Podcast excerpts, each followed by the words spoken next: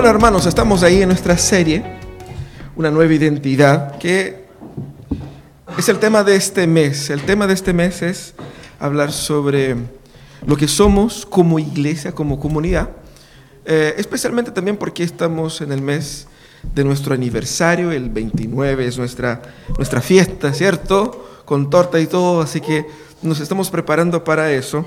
Eh, y, no solamente porque es el mes de nuestro aniversario que vamos a hablar sobre nuestra identidad, sino que porque la demanda de la, de la contingencia eh, nos hace eh, urgente ese tipo de conversación. Nosotros somos cuestionados sobre cuál es el rol de la iglesia ante la contingencia. Y hay muchas teorías, muchas respuestas, muy pocas de ellas descienden de la palabra. Son ideas que la gente tiene de cómo las cosas debieran hacer. Y en momentos críticos tenemos que pensar en quiénes realmente somos según la palabra de Dios. Y el texto que vamos a estudiar hoy día es el texto de 1 Pedro, el capítulo 2, de los versículos de 9 a 10. Son dos versículos solamente, creo que podemos eh, leer todos juntos lo que dice el apóstol Pedro.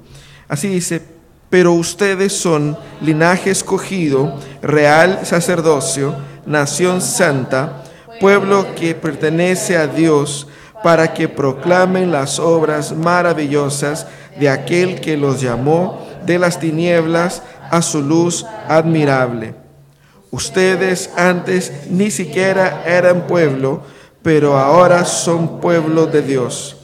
Antes no habían percibido misericordia, pero ahora la han recibido. Bueno, hoy día vamos a hablar de cómo ser una influencia intencional en la sociedad. Y hablando de influencia, hablando de identidad, em, podemos eh, recordar un poco la, batalla de los héroes del antaño. A los que son un poquito más geek, así que conocen, que les gustan los, los héroes, los monitos, em, se dan cuenta que eh, antes era mucho más común eh, los, los superhéroes, eh, el mundo de los superhéroes, porque ellos tenían, si bien tenían su drama personal, el grueso de la historia era la lucha de los buenos contra los malos, ¿cierto? Em, los últimos o los nuevos eh, superhéroes, incluso la relectura que se hacen de los antiguos, más bien se da en una lucha no tanto de los buenos contra los malos, sino que una relectura de los malos para que los malos ya no sean tan malos así, haya vista la película del Guasón, eh, o, eh, y sobre todo, la lucha del héroe consigo mismo y con su propia identidad. Es una lucha identitaria, es una lucha de construcción de quién es él, de redescubrimiento. Incluso ahí, algunos años atrás, salió esa película del, del, del hombre araña, el modo oscuro, ¿cierto? Él así como, él luchando consigo mismo, ahí como medio rebelde. Eh, en ese entonces tenía así como la chasquilla, así como, como los emo, así como el, Spider-Man modo emo, ¿cierto? Eh, todo un tema para hablar de la, de la lucha, no era solamente contra el enemigo, pero contra sí mismo, contra su historia, contra eh, eh, su propia... El proceso y el grueso de la discusión era, ¿quién es él? ¿Quién eres tú? Eh, en el marco de esas discusiones yo creo que no tan... más, más pronto que tarde, creo yo, surgirá ahí una, una, una posible relectura incluso del Darth Vader, ¿no es cierto? Con una otra perspectiva, e incluso cuestionando si, si a lo mejor no tenían razón, no sé, está por verse. Pero el punto es que nuestra cultura ha estado eh, fijada en eso. Y el tema es que uno dice, bueno, el, que el, hombre contemporáneo quiere descubrirse, quiere conocerse. Y qué, qué mal hay en eso. Pero eso no es, yo creo que no es 100% verdad. Yo creo que la tentación del hombre moderno es no de descubrirse, sino que de redefinirse a sí mismo es de redefinirse. El hombre moderno no está satisfecho con el, el ser humano que es él. Él quiere una nueva redefinición. Por eso marchan las personas, para redefinirse. Y hay un problema básico aquí. El problema básico es que eh, nosotros no tenemos la, la, autorización para hacerlo. Es como en un programa, ¿no es cierto? Donde yo quiero hacer algunos cambios en el sistema operativo del celular, pero yo no soy, yo no tengo la autorización, no tengo la liberación, no tengo el acceso para eso. Yo no puedo cambiar ese tipo de cosas. Las cosas son como son. Y esa es la lucha del hombre contemporáneo. Negamos quiénes somos y queremos ser quienes no somos. Y luchamos para redefinir eso y para hacer con que eso sea normal. Y esa es nuestra lucha, esa es nuestra crisis. ¿Qué tiene que ver eso con la iglesia? El problema es que eh, la iglesia se pierde un poco en esa, en esa onda. No tanto buscando descubrir quién es, sino que buscando redefinirse. Cuando yo les pregunté al inicio cuál es la postura de la iglesia ante el estallido social, esa es la pregunta clásica para aquellos que quieren tratar de redefinir la iglesia. Redefinir obviamente bajo sus conceptos, no a los conceptos de Jesús. Cómo la iglesia debe ser. Y ahí uno se imagina y es interesante porque el ejercicio no es un ejercicio que conduce a la palabra, es un ejercicio que conduce a un mundo imaginario, de una iglesia imaginaria, de cómo esa iglesia debiera funcionar.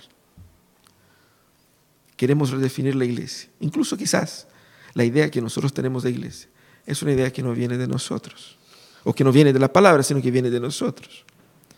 Estamos tratando de redefinir, pero el Señor nos ha llamado a volver a la esencia de lo que ella realmente es Ahí está el tesoro. Ahí está su valor. Entonces, vamos a meditar en ese texto que nos da el apóstol Pedro, la primera carta. Pedro escribe a la iglesia que de cierta manera era una iglesia así perseguida. Quizás no era toda ella en ese momento específicamente perseguida por las fuerzas estatales de una forma estructurada y completa.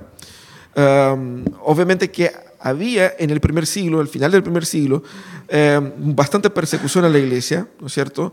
Eh, persecución estatal, o sea, del imperio romano contra los cristianos de una forma eh, general, pero lo que enfrentaba posiblemente los creyentes de las iglesias que recibieron la carta de Pedro era una especie de un hostigamiento bastante duro. Ellos recibían hostigamiento en el sentido de que ellos eran maltratados, injustizados en sus locales de trabajo. A ellos les trataban mal, se les robaba, se les engañaba, se les maltrataba por el único hecho de ser cristianos. Es el contexto. Y Pedro, en ese capítulo, capítulo 2, que habla de, de la importancia de entender Jesús como aquel que nos hace únicos en la historia, también habla de cómo nosotros debemos actuar en la sociedad cómo debemos respetar a los líderes, cómo debemos tratar a los que nos, eh, a, nuestros jefes en el caso, ¿no? Serían los señores acá. Entonces, él habla de cómo la iglesia debe portarse en un ambiente hostil. Cómo la iglesia debe portarse en un ambiente de hostigamiento, de rechazo. Cómo la iglesia debe portarse en un ambiente de crisis.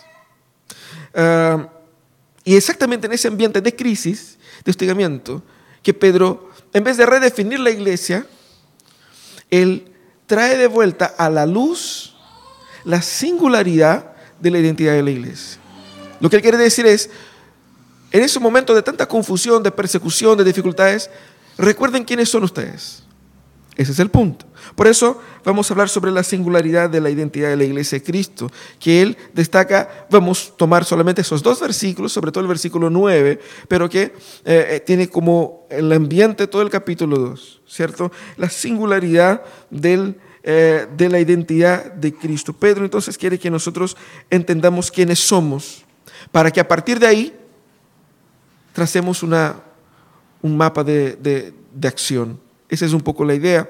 Y él comienza en ese versículo 9 haciendo cuatro, cuatro afirmaciones sobre la identidad de la iglesia, que son complementarios. Todas estas afirmaciones, las palabras que ocupa, la construcción que usa, son eh, emprestadas del Antiguo Testamento.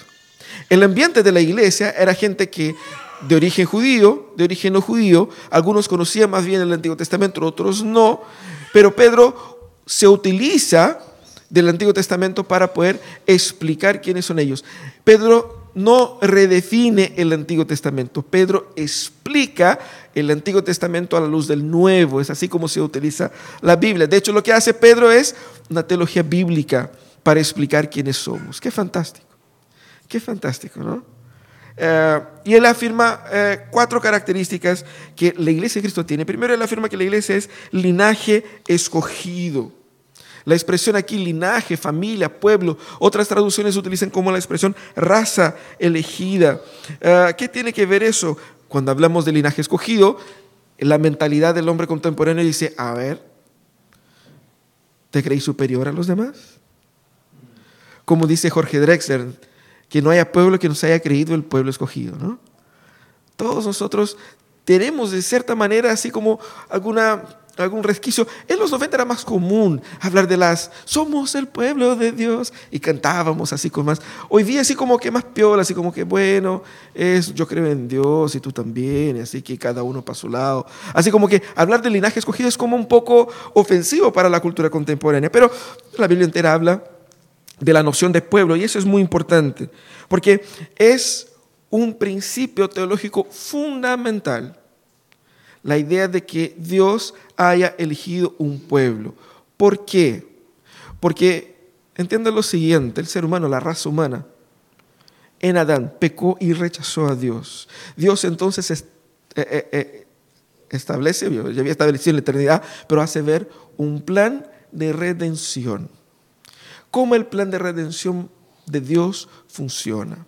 De todos los seres humanos, Él va a separar a algunos para redimir, para amar y para restaurar.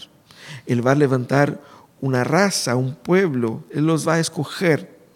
¿Y cuál es el propósito? No es para decirle a los demás, ustedes son malos, exactamente para bendición de los demás.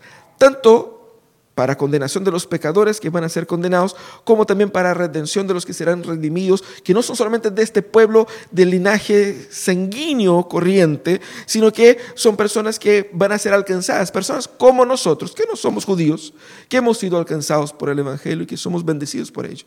Pero también a través de ese pueblo escogido, Dios manifiesta su gracia y su misericordia en el mundo, porque es cuando Dios bendice ese pueblo y para bendecir ese pueblo que Dios bendice al mundo, con dones y con eh, eh, gracias que son eh, visibles para todas las naciones. Es decir, Dios frena el avance del deterioro de la humanidad por beneficio de su pueblo.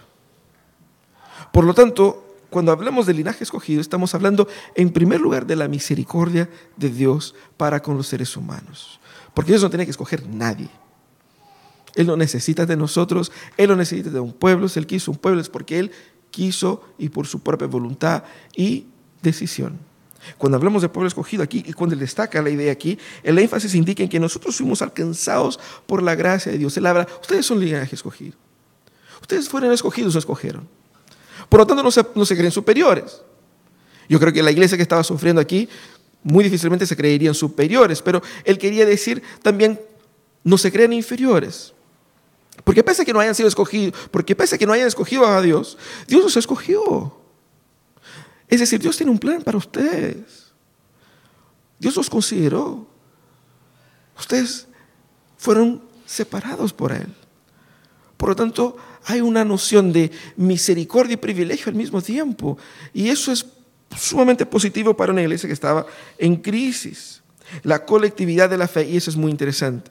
Porque cuando hablamos aquí no se habla de personas individuales. De hecho, la, definición de Pedro para vencer y, y, postarse en la sociedad nunca es una definición individualista, como tiende a ser la nuestra. Porque yo quiero saber cómo yo voy a actuar. En mis redes, hablando a mi nombre. Pero aquí nosotros estamos siendo llevados a pensar no como yo, sino que como, como cuerpo. Como cuerpo, ¿quiénes somos? Quién soy yo en el cuerpo y quién es el cuerpo en sí mismo. Somos escogidos como colectividad y la colectividad de la fe y la comprensión de que fuimos llamados para vivir en comunidad. Eso es, es un poco lo que implica Pedro aquí. Pedro implica también entender que Dios nos incluye en su plan redentivo como pueblo. Y qué fantástico, Dios tiene un plan de redención, de restauración, de reconciliación. Dios nos ha llamado a ser parte de ese plan. Fíjese que la salvación de Dios entra a la historia. Es un plan histórico que se ha realizado desde la, de la caída del ser humano. Y Él nos ha permitido ser parte de esta historia, entrando en la historia de la redención como pueblo de Dios, como linaje escogido. A eso va. Eso es lo que Pedro quiere destacar aquí. Dios es un Dios que entró en la historia y realizó la redención históricamente a través de su pueblo. Ser pueblo elegido de Dios es ser parte de la realización histórica de la redención. ¿Qué es lo que Pedro entonces quiere decir cuando llama a la iglesia a recordar que es un pueblo elegido? Recuerden que ustedes han sido alcanzados por la gracia de Dios. No es por mérito de ustedes. Pero también a ustedes se ha dado el privilegio de ser parte de una historia de restauración. Por lo tanto, la iglesia, cuando se resta de influir en la sociedad e intencionalmente posicionarse en la sociedad como un instrumento de bendición, la iglesia está negando el carácter de su elección. A eso apunta Pedro.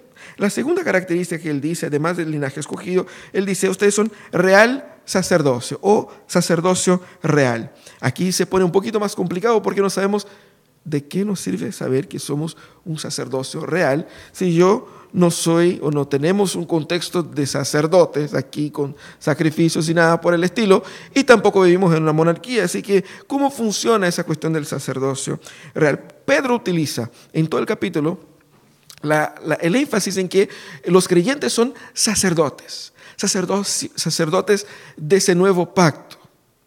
Y obviamente que una idea prestada del Antiguo Testamento. En el Antiguo Testamento habían los sacerdotes. ¿Qué hace un sacerdote?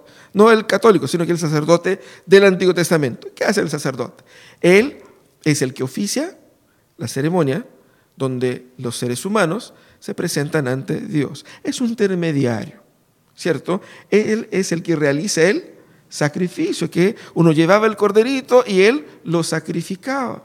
El sumo sacerdote, de hecho, era el que tenía la autorización dada por Dios de entrar en la presencia misma de Dios para llevar la ofrenda por los pecados. Es una especie de mediador. ¿Y cómo funciona eso ahora en el Nuevo Testamento? Porque Jesucristo es el sacerdote por excelencia. De hecho, Él es nuestro mediador entre Dios y los hombres. No necesitamos intermediarios, tenemos solamente a Jesucristo, que significa que seamos sacerdocio real. Significa que todos nosotros somos sacerdotes. Ya no más el descendiente de Aarón, el descendiente de Leví. Ya no más un grupo específico. Ya no más limitado a una ordenación. Todos aquellos que creen en Jesucristo, que son hijos de Dios, son llamados también a ser sacerdotes. ¿Qué significa? Que podemos entrar en la presencia de Dios directamente. Tenemos acceso directo a Dios a través del único intermediario que compartimos todos, que es Jesucristo. Eso significa que nosotros eh, somos eh, invitados a presentarnos ante Dios, ya no para entregar el sacrificio de, de eh, eh, eh, en sustitución por nuestros pecados, porque Cristo lo hizo. Somos llamados a entrar en la presencia de Dios para entregar sacrificios de alabanza al Señor. ¿Sabe lo que eso significa? Significa que si usted está pasando por una crisis, en desesperación y no sabe qué hacer, tú puedes doblar sus rodillas porque Dios te escucha. No necesitas venir a un lugar o aclamar a una persona que interceda por ti sea ella viva o muerta. Porque Dios nos ha dado el privilegio de ser sacerdotes. Pero sacerdotes, aquí como define aquí, sacerdotes o sacerdotes, sacerdocio real. Eh, interesante que eh, el énfasis aquí del aspecto real destaca la sumisión al gobierno eterno de Dios en Cristo. Es decir, somos una nación de sacerdotes. Esa es la expresión que Pedro ocupa en otro lugar. Una nación de sacerdotes sumisos a un rey. Y es hermosa esa expresión porque aquí, real sacerdocio, Pedro está uniendo dos oficios de Cristo. Cristo era, o Cristo es rey, sacerdote y profeta. Como rey, Él gobierna por sobre todas las cosas. Como sacerdote, Él es el sacrificio y el sacrificador que paga por nuestros pecados. Y como profeta, Él es que nos revela y nos hace conocer a Dios y a nosotros mismos como realmente somos. Pero aquí Él destaca la función de la realeza de Cristo. Cristo es rey. Es decir, Cristo gobierna, no solamente a los cristianos, y no un gobierno hipotético del amor, no, un gobierno real. Por lo tanto, debemos llamar a todos que se arrepientan. ¿Por qué? Porque Cristo reina. Cristo reina. No es una cuestión de opinión, de gusto, de... No, esa es la realidad. Somos nosotros instrumentos de comunicación con ese rey para el mundo. Mira qué fantástico. Nosotros somos llamados a servir al mundo, acercando el mundo al Rey verdadero. Nosotros tenemos acceso al Padre a través de Cristo. Y somos llamados a llevar este Cristo al mundo.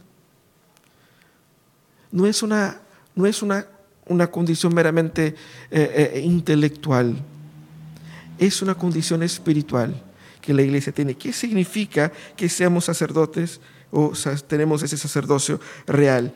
El mensaje de Dios está accesible a todos a través de Jesús. Y más que eso, somos hechos nosotros sacerdotes. Tenemos el acceso directo al trono de gracia para, como instrumentos de esta gracia, bendecir a la sociedad. ¿Sabe lo que falta a la sociedad? Falta amor. ¿Sabe lo que falta a la sociedad? Falta valorar al otro, comprender mejor al otro. Ellos no se van a dar cuenta de eso solos.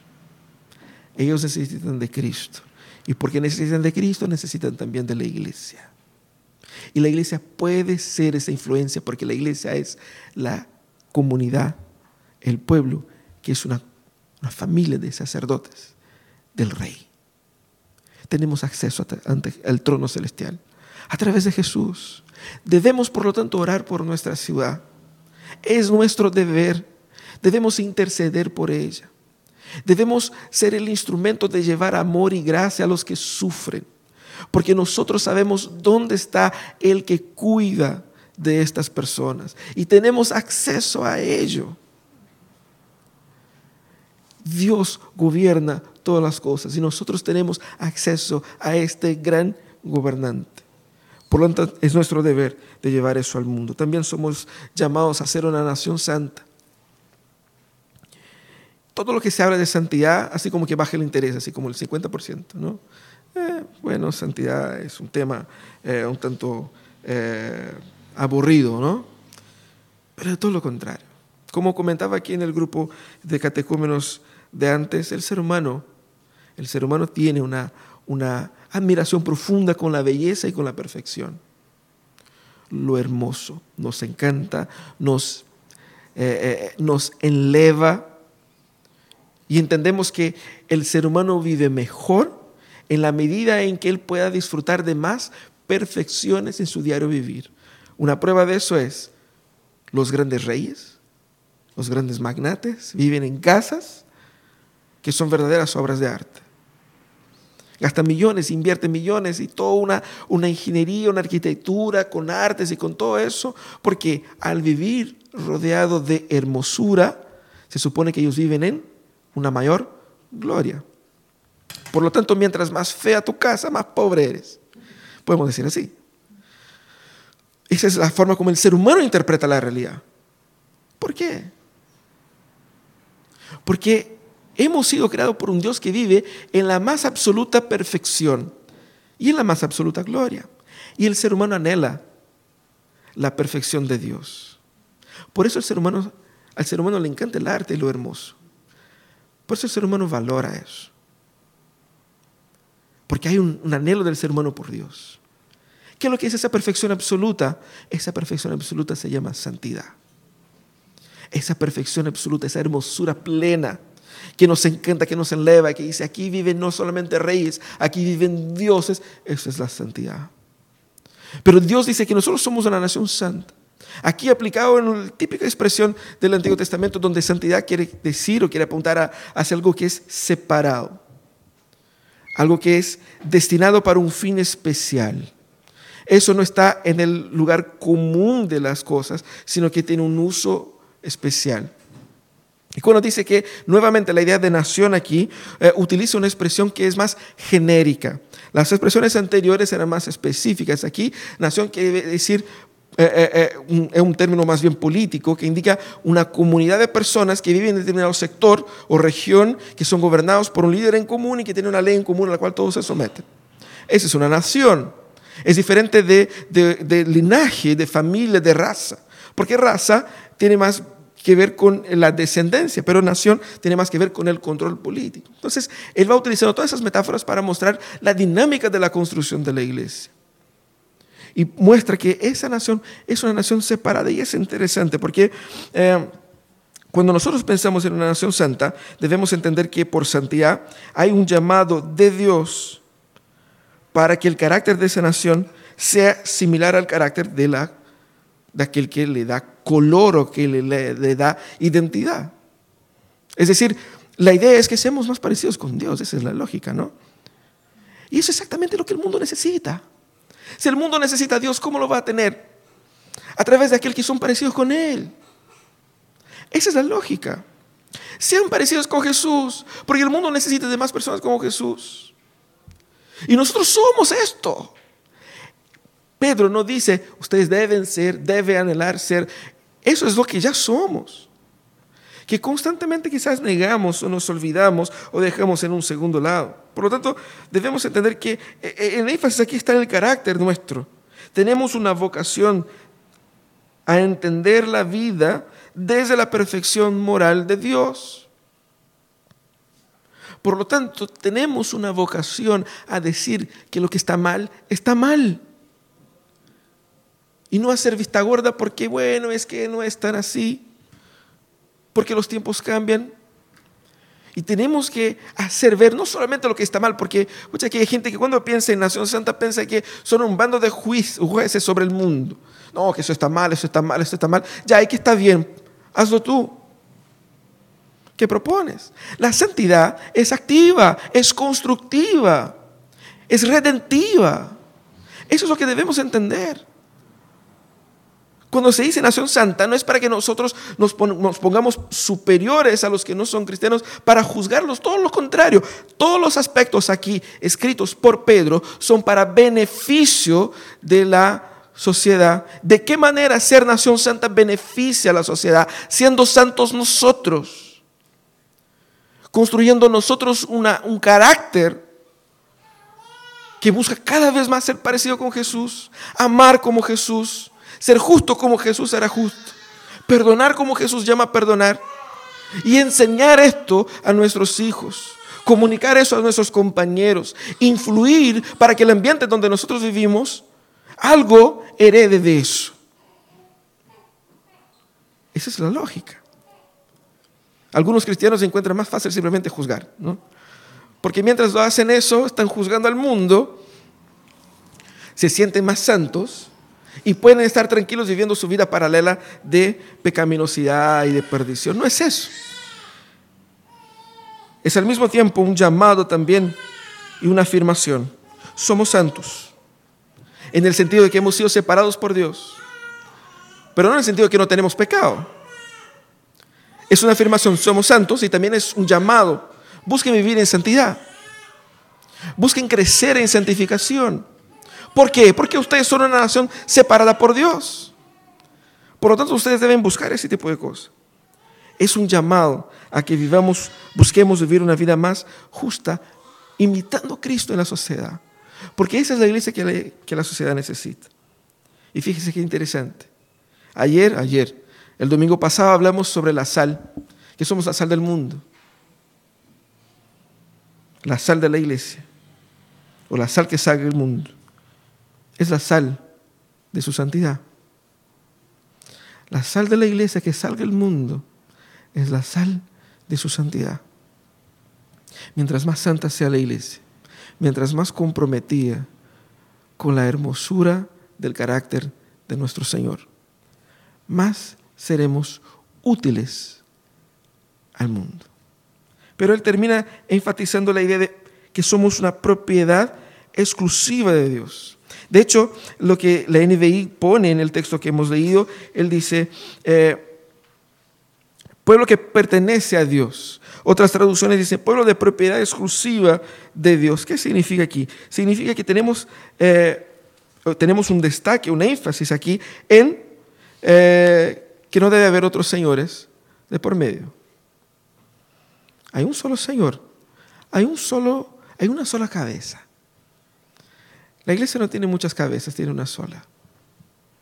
Todos nosotros servimos al Señor y al mismo Señor. Y es el que imparte el queque. Interesantemente, en el reino de Dios no hay democracia. El reino de Dios es un gobierno absolutamente monocrático. Él decide. Y Él tiene derecho. De hecho, el libro de Apocalipsis muestra por qué. Porque en la visión que tuvo el apóstol Juan, él veía un libro, que era el libro eh, eh, eh, de, la, de, la, redención, podemos decirlo así. Y nadie tenía el derecho de, abrir esos libros. Y él lloraba porque el libro estaba cerrado, es decir, que no había redención, que no había esperanza. Y el ángel le dice, no llores, porque el Cordero puede abrir, porque Él fue muerto y con su sangre Él compró gente que procede de toda tribu, raza, lengua y nación. Él puede porque Él nos compró, somos de Él. Eso significa que primero, no hay otro Dios. La iglesia tiene un dueño y ese dueño es Jesucristo. Segundo, no solamente no hay otro Dios, sino que nuestra lealtad tiene que estar bien clarita ahí. Porque si bien no queremos poner otros dioses, nuestro corazón quiere ponerse ahí como que casi que a la par de Jesús para eh, eh, eh, la, la microadministración de la vida, ¿no? Así como que no, Jesús me delegó esas partes aquí, como que eso es mío. No, no es así que funciona. Él es el Señor de todo. Significa que la iglesia de Cristo es de Cristo y no de los que se puedan adueñar de ella eventualmente. Sean quien sean, sean quien sea, pastores, sean líderes, sean eh, gerentes, sean financiadores. En el mundo hay muchos de estos. Por lo tanto, debemos entender de una forma muy clara, yo me pertenezco a mí mismo. Nosotros como iglesia no nos, no nos pertenecemos a nosotros mismos. Dios es el que construye esto. Dios es el que nos hizo. Él nos compró. Le pertenecemos a Él. Y eso implica en que es Él quien da el uso que Él tiene para su iglesia. Es decir, Él dice qué es lo que su iglesia debe hacer. Es lo que el apóstol hace aquí en las partes finales de este, de este versículo. Dice, ¿para qué? Para proclamar las virtudes de aquel que nos llamó desde las tinieblas a su maravillosa luz. Él hace aquí un, recuento histórico de la conversión de los propios miembros de estas iglesias. Él escribe aquí, Pedro estaba escribiendo a, las iglesias de la dispersión en varias ciudades, y él sabe que muchos de ellos vinieron del mundo de la, eh, de la adivinación, de la, de la idolatría, de la hechicería y todo eso, y dice, Él los sacó de ahí. Por lo tanto, nosotros le debemos lealtad final. Y esa lealtad se verifica en cumplir lo que Él demanda de nosotros. ¿Qué es lo que es? Anunciar. Fíjate que como vimos la semana pasada, esta semana también, cuando estudiamos la identidad de la iglesia, encontramos que la identidad de la iglesia no tiene que ver con lo que hacemos dentro de estas puertas, sino que más bien afuera de ellas. La iglesia es lo que es para la sociedad, para el beneficio de la sociedad. Y la iglesia tiene que intencionalmente querer ser relevante para beneficio de aquellos que más la necesitan. Porque los que más necesitan de la iglesia, puede parecer contradictorio, no somos nosotros mismos, son aquellos que no la tienen. Los que más necesitan de Jesús están acá. Y es por eso que necesitamos llevar Jesús a ellos entendiendo quiénes somos. Somos el pueblo que fue llamado para eso, escogido para eso. No somos superiores, todo lo contrario. Él nos escogió, éramos iguales que ellos. Él nos compró, nos dio un propósito, nos dio acceso a Él. Y nos dio el entender de que la lealtad última nuestra es con Él. Y por eso mismo, cuando hacemos lo que hacemos, hacemos en obediencia y no en buena onda. Hacemos en obediencia y no porque estamos respondiendo a la contingencia, porque con contingencia y sin contingencia somos llamados a hacer lo mismo. Porque la contingencia ahora es esa, mañana será otra. Como dijimos ahí, el 2020 no deja de sorprender. Iniciamos el año ahí con anuncios de una, de una tercera guerra mundial. Veníamos ya de las luchas del octubre del año pasado y no sabíamos qué iba a pasar en marzo. Y marzo viene, ¡boom! Con coronavirus. No quiero ni pensar lo que viene el resto del año. De cualquier forma, estamos ahí. Estamos ahí para hacerte bendición Porque mientras está la contingencia del coronavirus, la gente sigue con sus vidas destruidas, Satanás sigue matando, robando y destruyendo, las familias están siendo eh, eh, separadas, las personas eh, hundiéndose en la miseria humana. Y nosotros estamos allí para ellos. Ese es nuestro llamado. ¿Cómo entonces ser una influencia intencional? Primeramente valorando lo que Dios ha hecho en nuestras vidas. ¿Qué es lo que ha hecho Dios? Pero no lo que sientes o tu historia, más allá de eso. Teológicamente, bíblicamente, ¿en quién Dios te transformó? ¿Qué significa ser cristiano? ¿Cuáles son los beneficios espirituales concretos que un cristiano tiene y cómo sacar provecho de ello? Ustedes, así como yo, en algún momento de su vida compraron un equipo, un celular, una computadora, o y uno cuando compra un equipo nuevo no sabe sacar provecho de todas las funcionalidades, ¿cierto? Hoy día nos podemos meter a, Google ahí, a YouTube, y siempre habrá un tipo que se tomó la pega de hacer un video para decir cuáles son las funciones ocultas, especiales, importantes que puede sacar de este equipo, ¿sí o no? Recientemente hice eso. Y, y uno va y se da cuenta que hay tantas funciones interesantes, hay muchas que no son interesantes, hay algunas que ya las sabemos, pero hay cosas que, una u otra cosa que te llama la atención. Y que eso es transformador, es súper útil, te va a ayudar bastante. Lo mismo pasa con, con nuestra identidad como iglesia. La gente llega con la idea de que ya sabe cómo la iglesia funciona, cómo es la iglesia y cómo es ser cristiano. Y conoce el 10%, el 5% de lo que realmente significa. Y por lo tanto, mal utiliza el poder que tiene ser cristianos en el mundo. Y por lo tanto, desvalora el lugar de la iglesia en el mundo. ¿Cuál es el lugar de la iglesia en el mundo según la óptica de Jesús? Es un lugar central, porque es a través de la iglesia que Él está redimiendo la humanidad. No es un tema de religión, de opinión, es un tema de de la realidad, de redención de aquellos que están siendo perdidos. Por lo tanto, vamos a valorar lo que Dios ha hecho en nuestras vidas.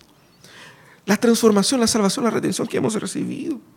Vamos a estudiar la palabra para, para entender qué es lo que significa realmente, eh, cómo puedo sacar mayor provecho de mi cristianismo. ¿Cómo puedo sacar mayor provecho de, ser iglesia? ¿Cómo puedo sacar mayor provecho de, de estar en esto?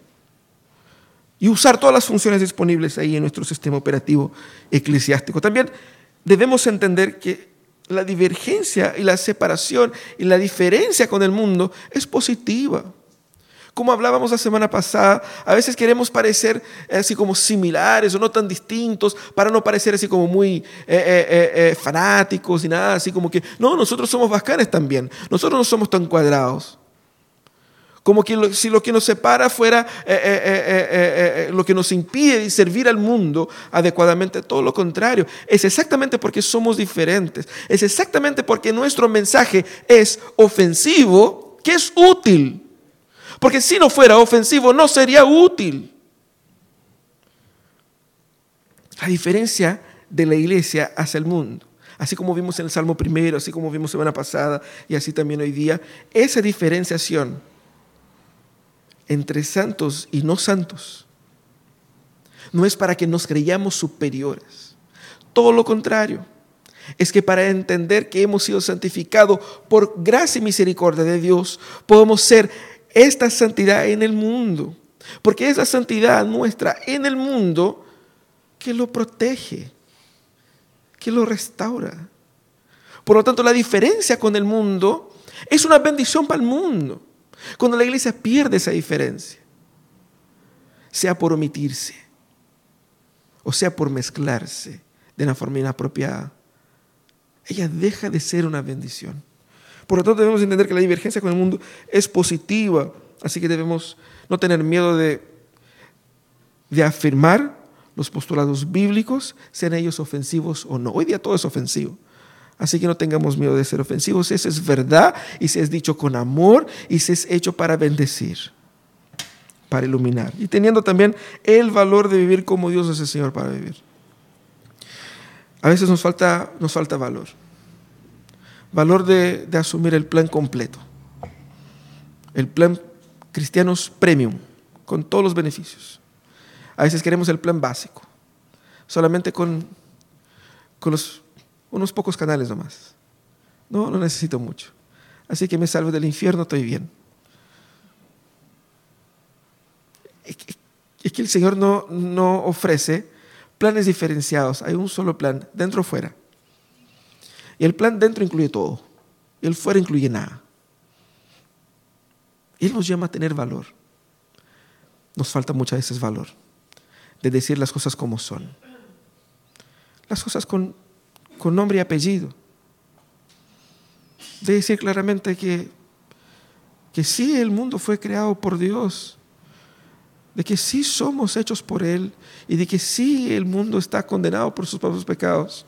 Y que sí, si alguien no cree en Jesucristo como su único Salvador, se va al infierno. No importa cuán buena moza, cuán, buena, cuán buen eh, eh, mozo, cuán inteligente, cuán dedicado, cuán... Esa es la realidad.